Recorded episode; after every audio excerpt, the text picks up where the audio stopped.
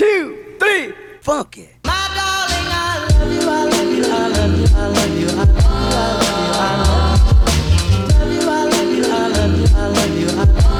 Hello，大家欢迎回到墨尔本的摄氏温度。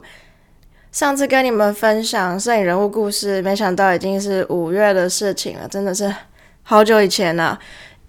会隔这么久的原因呢，就是第一个原因是因为我一直没有遇到一个摄影师让我觉得有充分的资讯去跟你们介绍，或者是我真的很喜欢很喜欢。另一方面就是觉得好像没有一个摄影师是我真的很想很想介绍给你们。但是呢，就是前阵子我开始做作品集的时候，我发现到一位摄影师，他的作品就是我一看。就喜欢上的类型，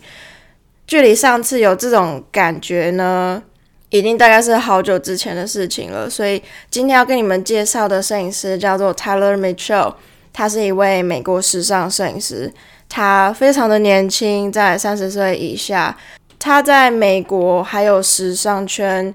还有摄影圈会爆红的原因，就是因为他是历史上第一位黑人摄影师，在二零一八年的时候帮 Beyonce 拍摄 Vogue 的封面。他在二零一九年的时候，在阿姆斯特丹的 Form Amsterdam 办了个人的摄影展，叫做 I Can Make You Feel Good。之后曾在哈佛大学，还有一个纽约很有名的。地方叫做 International Center of Photography，简称 ICP，当讲者。听到这边，你会不会觉得哇，这个人他现在二十六岁而已，然后居然就已经做了一些嗯非常有成就的事情？因为 Form Amsterdam 还有 ICP 这两个地方是非常非常受尊重的两个地方。因为很多的摄影历史都是源自于纽约，所以 ICP 这个东西是在美国纽约非常受尊重。然后，呃，能够在那边当讲者是一件很光荣的事情。在 Form Amsterdam 办了一个个人的摄影展，个人的摄影展不是团体摄影展，也是非常厉害的一件事。Tyler Mitchell 这位摄影师呢，他在其他 Podcast 也有做一些访谈。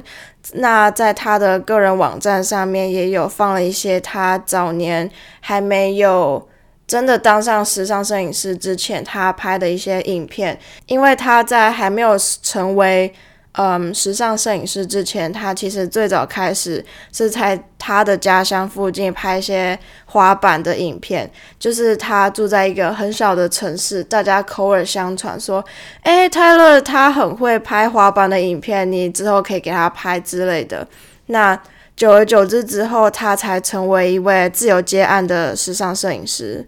他的客群很多都是你们想得到的那些大品牌，比如说美国的话就是。Vogue 啊，嗯，Time Magazine，或者是英国那边就 ID Magazine 等等，还有很多其他的大品牌。其中我最想要跟你们讲的就是 ID Magazine 这间杂志公司。这间杂志公司其实是在一个叫做 Vice Media 下面的杂志公司。这间杂志公司呢是在英国算数一数二的杂志。最新一期的 ID Magazine 的封面就是 Billie Eilish，它主要在讲的就是呃，对于社群媒体的心理健康要怎么去做一个平衡，还有还有在创作的路程上面，他是怎么找到自己的风格，还有他是以什么样的心态去调整自己的心理健康。那 Tyler Mitchell 这一位摄影师呢，他。呃，拍了几个 ID Magazine 的封面照，让我觉得他是一个辨识度很高的呃时尚摄影师，因为他的作品很多比较像是偏艺术类，还有创作类型的时尚摄影师。他作品上面美感还有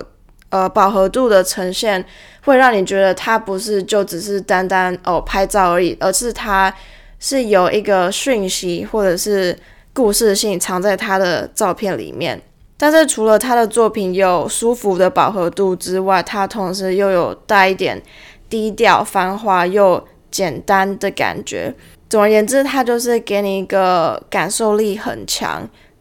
的一位摄影师。举一个例子来讲，我觉得感受力很强，而且复杂中带着简单的一张照片，就是他帮 ID Magazine 拍的一个封面。那个那张封面呢是在户外拍的，是一个大蓝天配上一点点的草地。那草地上面就摆着一张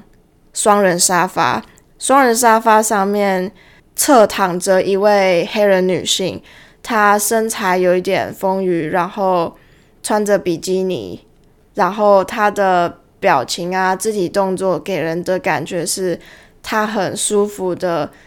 侧躺在沙发上享受那个当下。为什么我会觉得他的照片复杂中带着简单的思考？因为每一个人他的文化背景还有家庭教育都不太一样，所以我们在看一张作品的时候，有一些人可以把它想得很深很深很深，但同时又可以想得很浅很浅。他的那个 spectrum 就是可以扩增，还有缩小到哪里的程度，是取自于你对摄影的了解，还有对艺术的了解。对我来说的话，我会觉得。他的作品带有一点复杂，但是同时又有充分的美感。以上以上这些呢，再加上画面中的肢体语言还有表情张力，让他的辨识度大增。像我有一次在呃 ID Magazine 的网站在浏览他们的商品的时候，我看到某一个嗯。封面照的时候就觉得，诶，这个应该就是 Tyler Mitchell 拍的，果不其然就是他的作品。所以对我来说的话，他有一个嗯最大的辨识度，就是他模特的表情很特别。譬如说，他有一张帮 Vogue 拍的封面照，就是一位男 model 他在户外吹气球。然后他的眉头是皱的，然后眼睛眯眯的，手上戴几个戒指，然后吹着一个淡蓝色的气球。你会觉得这是时尚吗？时尚要怎么去定义？还有为什么他要请 model 吹气球？